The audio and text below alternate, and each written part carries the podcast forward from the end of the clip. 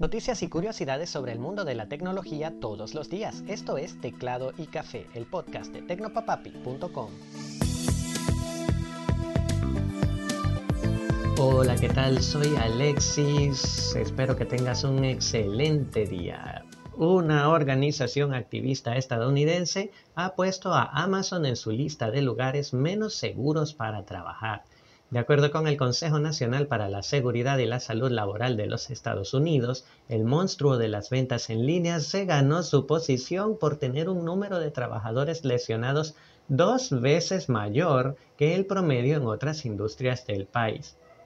El COSH, por sus siglas en inglés, listó entre los sucesos que llevaron a Amazon a esa lista el deceso de un trabajador en su planta de Bessemer, Alabama, que según su informe fue obligado a trabajar a pesar de estar enfermo.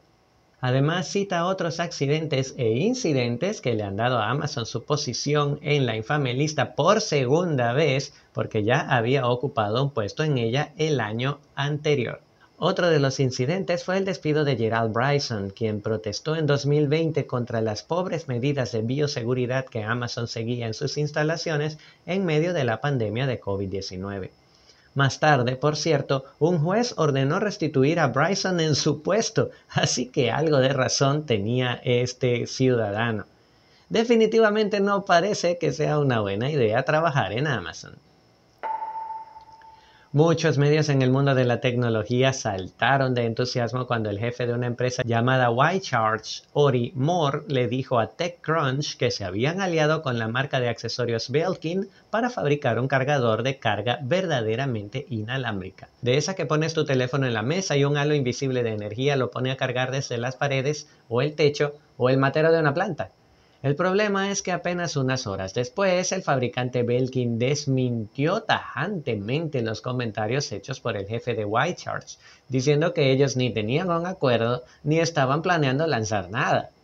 La confusión estaba servida. Había medios por todos lados intentando sacar la verdad, consultando con un vocero de White Charge que dijo, no te puedo decir más que lo que dijo el jefe y con voceros de Belkin que dijeron nos entusiasma la tecnología de Whitecharge, pero en serio no tenemos nada que mostrar.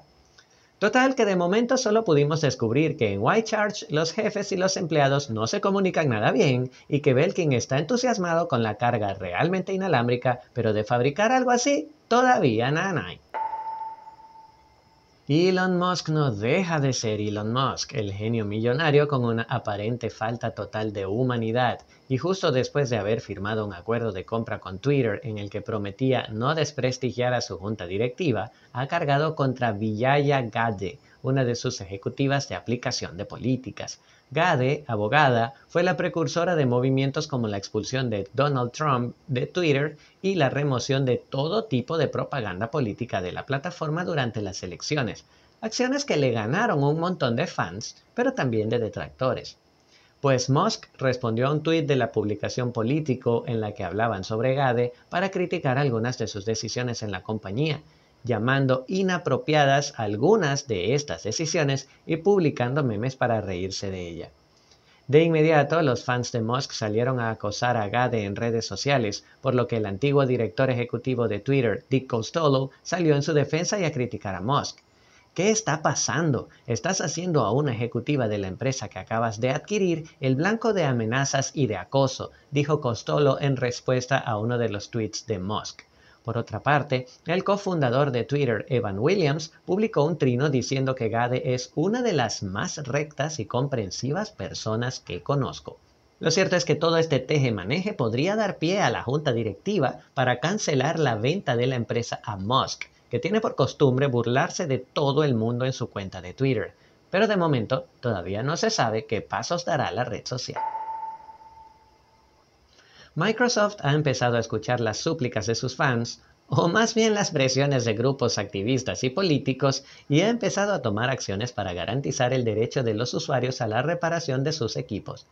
El último paso en esa dirección es la publicación de un video que muestra con detalle el procedimiento para desarmar una Surface Laptop Studio, uno de sus productos más populares. En el video, el jefe del equipo de diseño orientado a la reparación de Microsoft, Colin Ravenscroft, nos demuestra lo relativamente sencillo que es abrirla y acceder a todos sus componentes, cuyo reemplazo tampoco será un dolor de cabeza, ya que no lleva adhesivos de ningún tipo, solo tornillos. Al final puede que no lo hagas en casa, pero es un alivio saber que si se daña, no tendrás que tirar a la basura una laptop tan costosa, sino que cualquier tienda respetable te la podrá reparar. Y vamos con el vistazo al pasado. Había una vez una marca llamada Palm que diseñaba geniales productos de computación de bolsillo. Palm podría considerarse una pionera en el mundo de los smartphones, aunque las Palm, al igual que las BlackBerry, eran excelentes asistentes personales digitales sin funciones de teléfono. Con la llegada de Android, Palm empezó a perder terreno y se defendió lanzando dos equipos, Palm Pre y Palm Pixie, que aunque eran muy llamativos, no tuvieron el éxito deseado debido a serias limitaciones de hardware.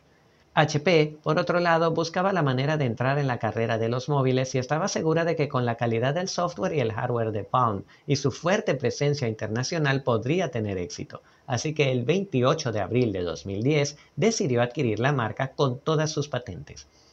La nueva HP Palm lanzó entonces algunos equipos con WebOS, entre ellos los Pre 2 y Pre 3 que actualizaban el diseño del Pre y corregían las limitaciones, poniendo la marca a la par con Android y iOS. Y entonces una nueva tragedia ocurrió. El entonces director de la marca decidió de pronto que WebOS ya no estaba entre los planes de HP, lo que disgustó a usuarios y accionistas por igual y terminó con el despido del ejecutivo. Pero el daño ya estaba hecho y la nueva jefa apostó por mantener la decisión de dejar ir a Palm y WebOS.